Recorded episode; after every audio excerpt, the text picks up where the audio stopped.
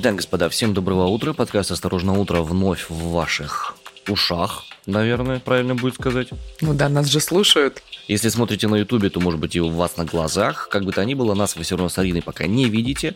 Пытаемся описать друг друга. Значит, Арина, высокая, симпатичная девушка, живет в Красноярске. Фамилия у нее Тарасова. Вот Иван. Я сразу хочу сказать про его усы, потому что они у него есть. Ой, у него еще и Оскар есть, продемонстрировал, знаете, так. Ну, случайно попал в кадр э, веб-камеры, потому что на Ивана я смотрю через Zoom. Вчера, Вань, мне сказали, что тебя таким и представляют. Вот какой ты есть, по голосу тебя таким и представляют, когда видят в Инстаграме нашем Прекрасно. экстремистском. Прошу прощения. Привет, Ваня. Ваня Притуляк со мной ведет этот подкаст. Привет, привет. Итак, господа, сегодня новостей довольно много. Сегодня новости преимущественно серьезные, поэтому давайте не откладывая долгий ящик, ознакомимся, что же важного произошло в ночь с 22 на 23 июня. В Афганистане произошло сильное землетрясение. Пишут, что толчки чувствовали даже в соседних Индии и Пакистане. Теле2 передумали поднимать тарифы на связь. Кажется, они уже их снижают. Начнем с самой громкой новости предыдущей ночи. На востоке Афганистана произошло землетрясение силой 6,1 балла. Толчки почувствовали соседи в Индии и Пакистане. И произошло это где-то в 12 ночи по московскому времени. Эпицентр располагался в 36 километрах к юго-западу от Хоста. Это административный центр одноименной провинции. И по данным Геологической службы США, произошло оно примерно в 44 километрах от границы с Пакистаном. Что сейчас там происходит? Значит, в настоящий момент, по последним данным, число погибших достигло почти полутора тысяч человек, более 1650 пострадали. Проблема заключается еще в том, что сейчас там ситуация, сами понимаете, довольно сложная. Там действует временное правительство талибов, лидеров запрещенного в России террористического движения. И землетрясения произошли в отдаленных районах Афганистана, куда банально нет возможности добраться на автотранспорте, там нет авиасообщения, и информация даже поступает оттуда с задержками. Поэтому вполне возможно, что в небольших деревнях еще будут растаскивать завалы и будет еще больше пострадавших. В ООН сообщили, что у них нет поисково-спасательных средств в Афганистане, ну, в силу политической ситуации, которая там сложилась, а лучшими возможностями обладает Турция. Представитель Министерства внутренних дел страны Салахудин Аюби сказал буквально следующее. «Целые деревни были стерты с лица земли, у нас нет спецтехники, чтобы доставать людей из-под завалов, мы уже поговорили с посольством Турции, они ждут от нас официального данного запроса. Число жертв, вероятно, будет расти, потому что некоторые деревни находятся в отдаленных районах, в горах, и для сбора информации потребуется некоторое время. Также он сообщил, что наибольшее количество жертв землетрясения в восточной провинции Пактика. 255 человек там погибли, и более 200 получили ранения. Ну и по последним данным, число погибших достигло уже более тысячи человек, и более полутора тысяч пострадали. Драгоценные мои, возвращаемся к нашим делам, э, к делам, про которые мы очень часто рассказываем. Об иноагентах все мы вот как-то рассказываем, да? Ну, я надеюсь, не дорассказываемся. Я тоже на это надеюсь, но кто знает, что может происходить по эту часть Уральского хребта. Обобщенный законопроект об иноагентах, а также лицах, которые находятся под иностранным влиянием, должен вступить в силу с 1 декабря 2022 года. Об этом говорится в поправке, которую в среду, то есть вчера буквально одобрил Комитет Госдумы по безопасности и противодействию коррупции коррупции. Во втором чтении пролетела она буквально со свистом в, так сказать, в лучшем направлении. Начнет действовать новая модификация законопроекта об иноагентах уже в декабре этого года. Давай посмотрим с тобой, какие симпатичные вещи обещаются для тех, кого признают иноагентами или связанных с ними лиц. Скорее бы. Во первых строках иноагентами не смогут признавать объединение работодателей и торгово-промышленные палаты. То есть часть экономической деятельности более-менее свободна от этого. Наверное, ура. А вот физлица, которые входят в состав организации иноагентов, будут признаны аффилированными с ними. Да, со всеми возможными негативными последствиями. Вань, переведи с юридического, что значит аффилированы. Будет вестись отдельный реестр по этим лицам, и в случае чего к ним можно будет прийти и спросить, а почему это вы аффилированы с иностранным лицом? Вы у нас тут на карандаше стоите в России появится единый реестр физлиц, аффилированных с иноагентами, вести будет его Министерство юстиции, которое, напомню, с большим удовольствием загоняет в иноагентов вообще всех, кого сочтет необходимым, важным, э, интересным сколько-нибудь, чьи тексты каким-то образом вызывают его заинтересованность. Но пока что все-таки кажется, в реестр Минюста, непосредственно в реестр на агентов попадают люди, у которых находят иностранное финансирование. Все еще. Но тут стоит напомнить, что иностранным финансированием, ну, может, например, посчитаться какой-нибудь перевод из э, страны солнечной Армении, например. И перевод денег самому себе с иностранного счета были такие кейсы при определении людей иноагентами. Более того, в какие будут еще наложены запреты на этих людей, на иноагентов? Иноагент не сможет осуществлять эксплуатацию значимых объектов критической информационной инфраструктуры. И вот это уже поинтереснее. Что входит в э, список этих значимых объектов? Ну так, примерно, на вскидку.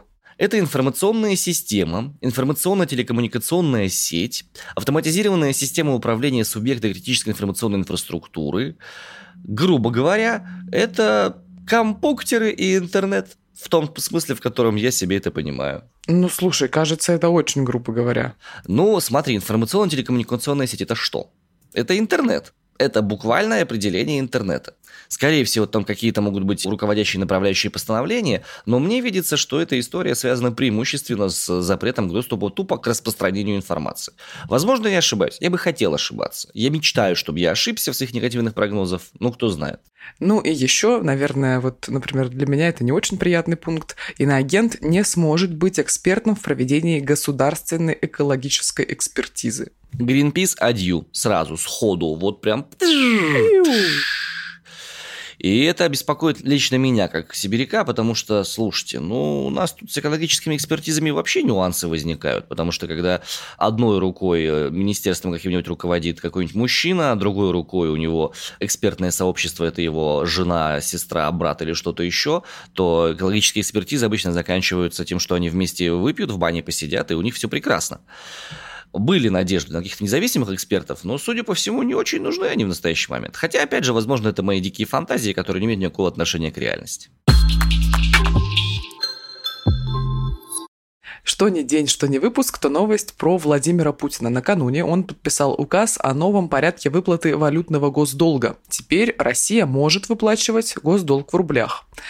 Ваня приложил Оскар к сердцу. Вань, ну Оскар, мне кажется, не светит в ближайшее время представителям российской культурной жизни, кажется. Хорошо, что у тебя он есть. Я закупился на всякий случай, да. Мало ли, вдруг пригодится в жизни. Для выплат в рублях будут созданы специальные счета, куда будут поступать деньги. После этого обязательства по долгу будут считаться исполненными.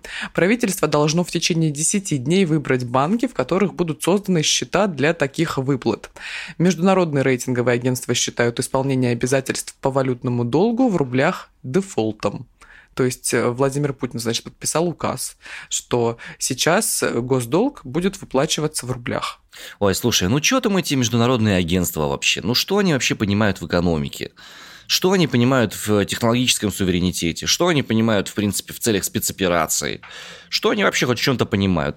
Слушай, нет, меня просто вообще восхищают правила, по которым мы играем. У нас свои правила, и мы вот по своим правилам играем со всем миром, по сути. А весь мир такой, вы не, неправильно играете. Мы такие, ребята, нам все равно. Вот наши правила, вот рубли, за газ тоже в рублях, пожалуйста. Да, и по возможности побыстрее. Какая-то сломанная игра в монополию. Mm, да, когда дорисовывают бумажки эти, да. Были случаи, когда монополию нужно было денежки дорисовывать ручкой. Я не знаю, судя по всему, это, ну, как бы продолжение развития, так сказать, экономического суверенитета. Вопрос только в том, насколько это хорошо, опять же, скажется на всех ситуациях. Ну, я тебе скажу, насколько хорошо. Вот, например, в конце мая Минфин США отказался продлить лицензию, которая позволяла России обслуживать внешний долг. Первые выплаты после отзыва лицензии запланированы на сегодня и на завтра, на 23 и 24 июня. С учетом 30-дневного льготного периода, действующего после неисполнения обязательств, угроза дефолта может возникнуть в конце июля. Под дефолтом имеется в виду неспособность страны рассчитаться по своим внешним долгам. Ну, вообще об этом говорят на самом деле с весны, и вот э, в июне тоже уже говорили о том, что Россия, значит, э, несется в яму под названием дефолт, потому что не платит внешний долг, потому что Россия попросту вообще-то не может заплатить внешний долг, потому что заморожены все счета, нет возможности снять огромные суммы в долларах и в евро, потому что эти счета, они так или иначе привязаны к экономическим системам других стран. Вот, поэтому Россия и не может из этих денег выплатить свой внешний долг. Я не специалист, к сожалению, в этой сфере. Я не очень понимаю, чем грозит именно подобного рода внешняя невозможность выполнить долги. Ну, признание, что у страны дефолт по внешнему долгу. Если стране на это пофигу, то как бы... Ну, если стране на это пофигу, то как бы для страны это и не страшно. Ну вот, я полагаю, что ситуация сейчас именно таким образом складывается. Изолируется экономическая система, вынимается из международного взаимодействия, и плевать они вообще хотели на все эти объявления дефолтов. Но есть и хорошие новости в финансовой сфере. Теле2, которые недавно подняли на 350 рублей стоимость безлимитного своего интернета для пользователей, решили снизить цены на безлимитные тарифы. Повышение цен заставит максимум 50 рублей. Да, к такому решению оператор пришел после обсуждения вопроса с Минцифры. Судя по всему, с Минцифры позвонили и сказали, вы чё? Вы чё? Что творите? Ну, я предполагаю. В Минцифры просто тоже пользуются Теле2. Да-да-да, типа, вы чё? Что со счетами? Э, далее официальный красивый ответ. Минцифры отреагировала на появившиеся накануне сообщения об увеличении в полтора раза стоимости безлимитных тарифов Теле2 и обсудила эту ситуацию с оператором. На фоне раздаются звуки ударов головой об стену. Компания оперативно ответила на позицию министерства и не будет повышать стоимость безлимитных тарифов более чем на 50 рублей в соответствии с действующими правилами словами на фоне фразы «мамой клянусь». Это, судя по всему, хорошо. Представитель э, Т2 РТК Холдинг, который владеет брендом Теле2, пояснил, что компания пересмотрела условия изменений, когда получила обратную связь от клиентов. То есть изначально было сложно предугадать, что полтора раза увеличить за одно мгновение стоимость безлимита, это как будто бы окажет определенную негативную обратную связь. Слушай, а вот так просто, получается, я могу написать обратную связь банку Тиньков, трехэтажную, и они отменят комиссию на валютные счета? Нет, они напишут тебе, что, вы знаете, нам по барабану на ваше мнение. Спасибо за понимание. Да, мы так чувствуем. Мы так чувствуем. Ну, кстати, тут тоже стоит обратить внимание, что непосредственно сам Тиньков уже не имеет отношения к этому банку. Но вот после этого все и покатилось. Думаешь? Ну, конечно. Но он продал и купил Потанин. Но это мои просто домыслы, разумеется. Просто размышляю, как э, физическое лицо, у которой есть карточка Тиньков. Чё-то мы с тобой прям глубоко копаем, хотя на самом деле есть какая-то симптоматичность в этих историях. Появляются в разных сферах субъекты, участники рынка, которые делают как мне кажется, такой своеобразный пробой, что ли, да, пробой глубины, на которую можно вообще э, попасть в изменение своих тарифов. Может быть, у них есть какая-то внутренняя договоренность, что так, типа, ну окей, э, непопулярные меры сейчас вводишь ты, посмотрим, какая будет реакция. Или люди, которые работают конкретно в Теле2, там они уже решили, что ну все, ребят, вариантов больше нет, у нас инфраструктура не оплачивается, мы не можем вывозить все эти вещи, мы вынуждены сделать подобного рода увеличение. Потому что иначе нам будет просто работать в убыток. И они это сделали, они получили такого рода негативную обратную связь. И сейчас, получается, и у Минцифры есть возможность сделать красивый вид и красивое лицо, сказать, нет, нельзя вам этого делать. А в итоге крайними окажутся именно теледвашники. Кто знает, ну, это, разумеется, все наши конспирологические теории, но я хочу сказать, что, например, еще в январе месяце Тиньков за границей работал просто потрясающе. Это было на самом деле огромное вообще удовольствие пользоваться. А что потом произошло? Поразмышляем. Новости с недавно открывшейся границы с Финляндией. Режиссера Александра Сакурова не выпустили из России. Его не пропустили на границе с Финляндией, сославшись на распоряжение премьер-министра России Михаила Мишустина. И речь якобы идет об антиковидных ограничениях, режиссер обратился в Совет по правам человека. Дело в том, что Россия формально не сняла антиковидные ограничения. Я вам больше скажу, в Москве вообще-то действует режим повышенной готовности из-за коронавируса.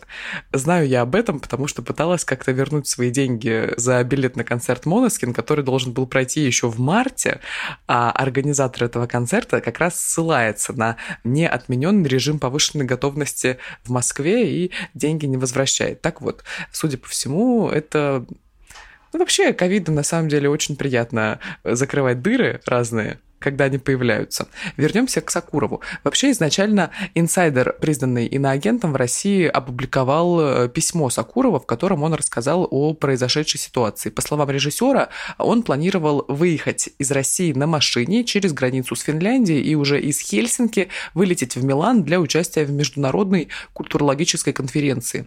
И этот маршрут был обговорен с итальянской и финской сторонами, это утверждает сам режиссер. В итоге ему сообщили, что выехать в Финляндию не получится на основании распоряжения премьер-министра Михаила Мишустина. Далее цитата Александра Сакурова. Позже по телефону я узнал от сотрудников Миланской конференции, что они каким-то чудом нашли телефон этой погранзаставы, позвонили туда, но на погранзаставе никто не мог говорить по-английски, и пограничники не понимали, что иностранцы хотят от них, сотрудников ФСБ. Итальянцы нашли русского переводчика, и тут они услышали, что наши паспорта проштампованы, и мы якобы можем ехать, но только не прояснили, куда именно мы с моим коллегой можем ехать. Так описал ситуацию Сакуров, который в итоге вернулся в Петербург. Ну и, собственно, там обратился в Совет по правам человека. Инсайдер не уточняет, на основании какого распоряжения Мишустина Сакурова не выпустили из страны. Издание предполагает, что речь идет об ограничениях на пересечении сухопутных границ, введенных из-за пандемии коронавируса. Вот как раз согласно распоряжению правительства номер 763-Р, если это важно, выехать из России России на автотранспорте можно только при наличии веских оснований, вида на жительство, двойного гражданства или близких родственных связей.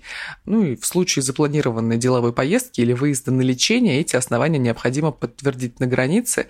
Это уже разъяснили в Ассоциации туроператоров России, пишет Deutsche Welle, заблокированный ныне в России ресурс.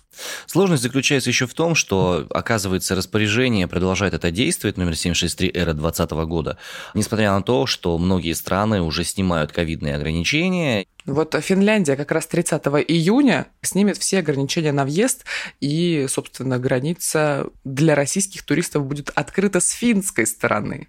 Да, то есть Финляндия-то их пропустит, их из России не выпустят с точки зрения туризма, потому что коронавирус. Мне интересно, тут у нас 25 июня будут выпускные, и я в Омске заметил такое интересное юридическое новообразование. На один день коронавирусные ограничения отменят в одном месте города, где будут происходить салюты. Я обожаю, я обожаю это просто. Верните деньги, пожалуйста, мне за концерт. Давай не будем о грустном. Давай не будем. Центробанк планирует изменить тарифы ОСАГО из-за того, что запчасти подорожали. В чем там фишечка? Коридор базового тарифа ОСАГО для большинства категорий предлагают расширить на 26% вверх и вниз, чтобы страховщики могли более точно учитывать риски от владельца при условии роста стоимости запчастей. Об этом говорится в специальном сообщении на сайте Центробанка. Таким образом, базовая ставка тарифа по ОСАГО будет устанавливаться в большом красивом диапазоне от 1646 до 7,5 тысяч рублей. Для общественного транспорта этот коридор расширится чуть меньше, всего на 17,5% в обе стороны. Сейчас есть общественное обсуждение проекта по этим тарифам. Оно продлится до 28 июня, то есть еще 5 дней у вас есть, чтобы каким-то образом отреагировать и проголосовать. Чем объясняется подобного рода рост тарифов? Ну, э, резкое изменение цен на запчасти. По данным Российского союза автостраховщиков, которые приводит регулятор, самые бьющиеся при авариях детали, ну, всякие бампера, крылья, то, все, пятое, десятое, подорожали в среднем почти на 30%. Ранее такие вещи уже происходили, я имею в виду расширение этого самого тарифного коридора ОСАГО. В сентябре 2020 года на 10% он вырос в обе стороны, и в результате средняя премия по ОСАГО в 2021 году увеличилась на 1,5% по сравнению с 2020 годом. Чем это грустно для автовладельцев? Тем, что опять будут собирать бабло, опять, как мы продолжаем понимать, не совсем понятно за что. И чем дальше, тем больше мы, судя по всему, приближаемся к состоянию Кубы, на которой нет возможности купить нормальные новые автомобили иностранные, там продолжают ездить советские победы, Волги и все остальное. Но происходит это потому, что там климат хороший. У нас, допустим, в Сибири на это долго рассчитывать не придется, учитывая, чем у нас тут дороги посыпают и все остальное. Ну, кстати, кубинское будущее России уже пророчит в плане автопрома. Эксперты пишут, что да, в России будет как на Кубе. В Госдуме считают, что Росгвардии нужен хороший имидж. И там задумались непосредственно о его улучшении при помощи, чего бы ты думал, видеоигр. А, ну это классическая история, конечно, да. Новая медиа, типа надо повлиять на детей, то есть и пятое, десятое. А видела конструкторы типа Лего, но Росгвардия? Да, я видел. Э, депутаты предложили два варианта популяризации Росгвардии. Первый – выпустить новую игру с бойцами ведомства. Второй – интегрировать их образы в уже существующие проекты. Например, в онлайн-шутер «Калибр» от российской компании 1С. Далее цитата. Использование таких форм медиакоммуникации в целях продвижения патриотических ценностей, формирования позитивного образа Росгвардии, героизации ведомства и его истории может иметь исключительно важное значение, написал глава Комитета Госдумы по информполитике Александр Хенштейн. Предложение уже направили главе Росгвардии Виктору Золотову, и в ведомстве заявили, что ведется проработка этой инициативы. Ваня уже сказал про Лего. Действительно, в начале июня Росгвардия выпустила серию игрушек в стиле Лего с официальной символикой службы. В наборах есть, например, миниатюрные автозаки, солдатики и оружие. Одними из первых эти игрушки подарили воспитанникам детского сада в Пушкинском районе Подмосковья. Солдатиков и машинки привезли военнослужащие Центрального округа Росгвардии. Мы это обсуждали с другом, он восхищался тем, какой подход выбрало ведомство. То есть действительно очень хороший инструмент вообще-то для популяризации образа и создания имиджа. Мы не говорим о том, чей имидж будет улучшаться за счет таких инструментов, но именно прием действительно хороший, правда. Угу. Угу, угу. Я испытываю по этому поводу грусть, тоску, печаль по ряду причин. Потому что, во-первых, чтобы в шутер появились э, образы сотрудников Росгвардии, скорее всего, выделят очень много денег. Но фишка в том, что сейчас ты любой шутан возьми, там базовая фигурка всегда в камуфляже.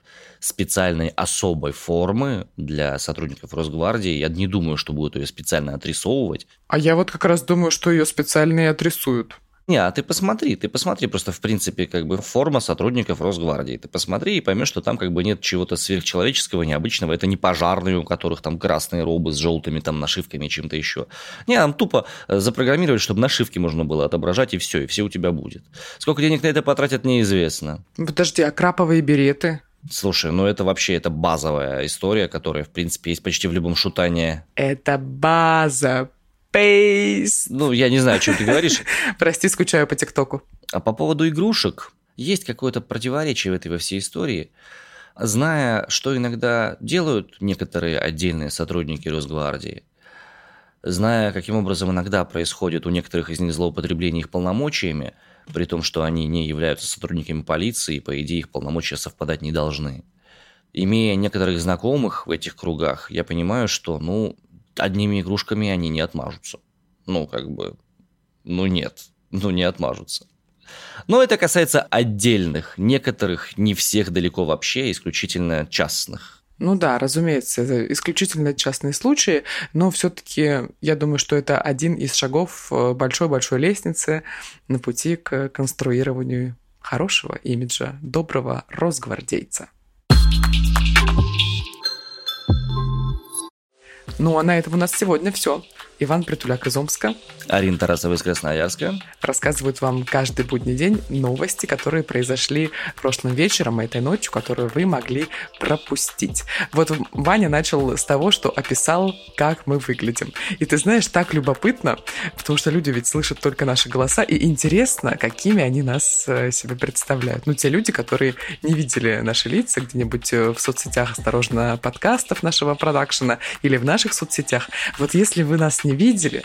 А расскажите, какими вы нас представляете себе. Может быть, на YouTube напишите. На YouTube нам обычно злые комментарии пишут. Там не пойдем смотреть. А, вот... а я пойду. Мне нравится вступать в диалоги.